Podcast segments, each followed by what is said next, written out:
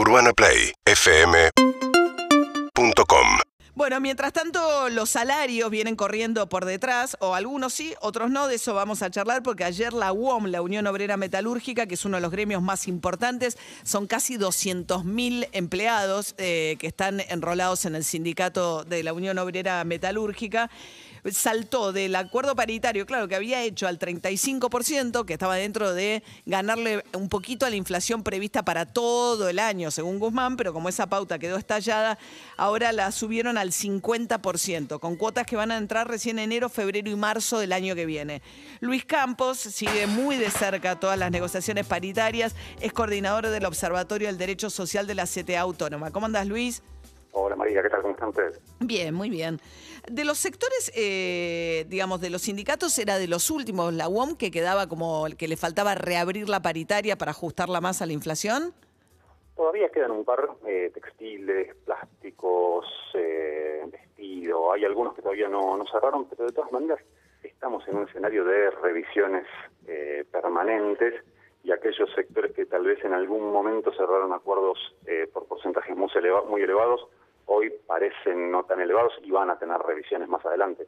Para ponerte un ejemplo, tal vez de los más conocidos, eh, bancarios, había cerrado por el 29% a principios de año, ya tuvo una revisión que lo llevó al 43% y hoy hasta ese 43% de, bancarios eh, parece poco, con lo cual seguramente vamos a tener una nueva revisión eh, en los últimos meses del año. Así que estamos en un escenario de revisiones permanentes. De la primera revisión, sí, la UOM era sindicatos grandes, se podría decir, eh, el, el, que estaba faltando, pero te, te todavía faltan algunos plásticos este mes, eh, debería estar negociando, textiles, gastronómicos, que viene muy rezagado, pero bueno, con algunas particularidades de, del sector muy afectado por la pandemia que, que hacen bastante más difícil esa negociación. Comercio, que también ya tuvo una revisión, pero que lo llevó al 41%, que vuelta son porcentajes que eh, al, al, al, calor de este, estos claro. acuerdos que ahora están más cerca del 50%, eh, parecen un poco rezagados y que seguramente tengan nuevas revisiones en los próximos meses. Claro, claro. Gastronómico, justo el otro día hacíamos una nota porque hay mucha, evidentemente, digamos, ¿no? Con toda la plata que está poniendo en el previaje el gobierno, se movilizó muchísimo el sector turístico que mueve servicios y entre otros se, activa mucho todo el tema de gastronómicos, pero hay demanda con eh, ofertas de salariales que están muy por debajo incluso de la pauta vigente salarial. Tienen la problemática de que es un sector que tradicionalmente tuvo mucho subregistro, es decir, tanto emplee trabajadores no registrados como lo que se conoce como el trabajador en gris, es decir, registrado solo parcialmente, eh, y que además era un sector donde las propinas claro, cubren supuestamente. Claro, cubrieron una parte del ingreso. Hoy todo eso está mucho más complicado y para que se den una idea, el salario inicial de, de un gastronómico eh, en blanco, registrado por ocho horas de trabajo, toda la, la, ley, no llega a 40 mil pesos. Eh, con lo cual digo, es, es un ingreso muy bajo, les diría que es de las escalas más bajas que hay en, en, en todos los sectores de actividad, lo cual también genera este, este, este, este, escenario que estamos viendo de una demanda de, de, fuerza de trabajo que parece ser no correspondida con, con trabajadores que no, no, acceden a trabajar por esos niveles de ingreso o incluso inferiores, un poco por lo que se estuvo viendo en, claro. en los medios estos días. Ah, ¿es el más atrasado de todos, gastronómicos? A ver, no me arriesgaría a decir que es el sí. más atrasado, seguro está de, dentro de, de los, los, más, bajos. Sí. Habría que comparar con maestranza, obviamente casas particulares. Casas particulares, sí, porque incluso casas particulares está por debajo del salario mínimo vital y móvil. Sí, ahí llamativamente no tienen, o sea, normativamente están fuera del salario mínimo vital y móvil. Parecería que es las trabajadoras de casas particulares no, no, tienen derecho al salario mínimo. Es una bastante. locura. Y por lo general quedó, ¿no? Hasta como dos mil pesos por debajo. Debe estar, no sé cuánto está ahora el salario, eh, debe estar en 29 mil pesos, creo que está en casas particulares. Quizás me falta el último ajuste, pero está alrededor de 30 mil pesos, ¿no? Eh, Habían quedado por encima del salario mínimo vital y móvil antes de la última revisión del salario mínimo. Ahora volvieron a quedar por debajo, pero también ahora en, en octubre deberían estar negociando una, una, revisión. De hecho, si no me equivoco, tenían una reunión para, para estos días, eh, así que seguramente vaya a haber alguna novedad en ese sentido también.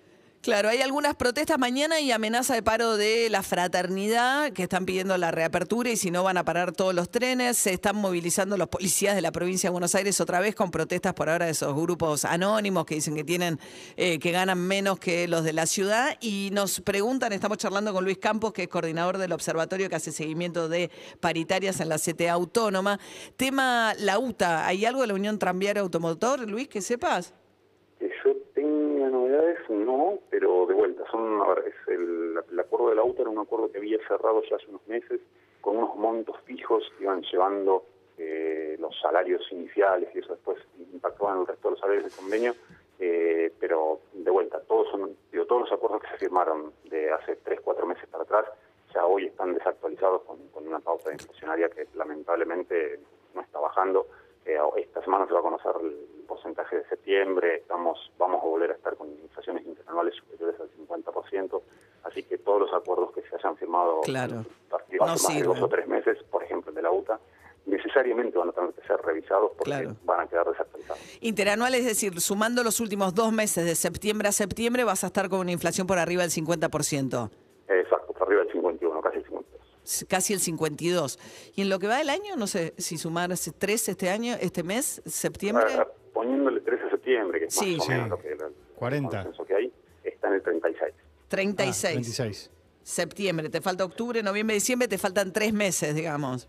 Sí, pero tres meses que son acumulativos, con lo cual imagínate si en los próximos tres meses tenés un 10%, en realidad esos un 13 ya vas a estar casi en el 50. Enero a diciembre. O sea, si, si en los próximos tres meses, octubre, noviembre, diciembre, tenés una inflación en torno al 10%, eso significaría un poquito más del 3% por mes, esperemos que sea menos, obviamente, pero ya eso implica que eh, estaríamos con una inflación anual del 2021 casi en el 50%, lo cual Muchísimo. es un escenario bastante complicado y que además deja un, un, escenario bastante complicado para el, para el, año que viene, sí, claro. porque recordemos que muchas de las cuotas de los acuerdos salariales recién se van a estar haciendo efectivas en los primeros meses del año que viene, y todavía hay bastante incertidumbre acerca de lo que va a pasar con los precios después de, del 14 de noviembre. Claro. Y los salarios, la idea de que este era el año en el que los salarios le tenían que ganar a la inflación, según definió Cristina Kirchner a fin del año pasado, ¿eso está pasando o lo que pasa es que cierran un acuerdo, la inflación supera expectativas, reabren, pero es como correr siempre por detrás?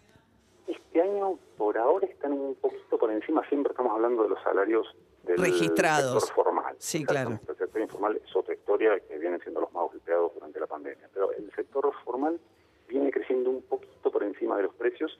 Eh, esto porque en los primeros meses del año se hicieron efectivas las revisiones del año pasado eh, y este año hubo bastante incremento de, las paritarias. Con lo cual, este año los salarios efectivamente le están ganando la inflación por muy poquito, por uno o dos puntos, pero recordemos en un nivel que históricamente es muy bajo.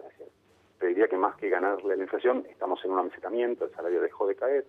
Claro, el, el salario dejó de caer, claro, viene de caer un 20%, o sea, tiene como 20 puntos, ¿no? De caída acumulada, con lo cual si recuperaras dos, seguís, como decís vos, ¿no? En un, en un piso muy bajo.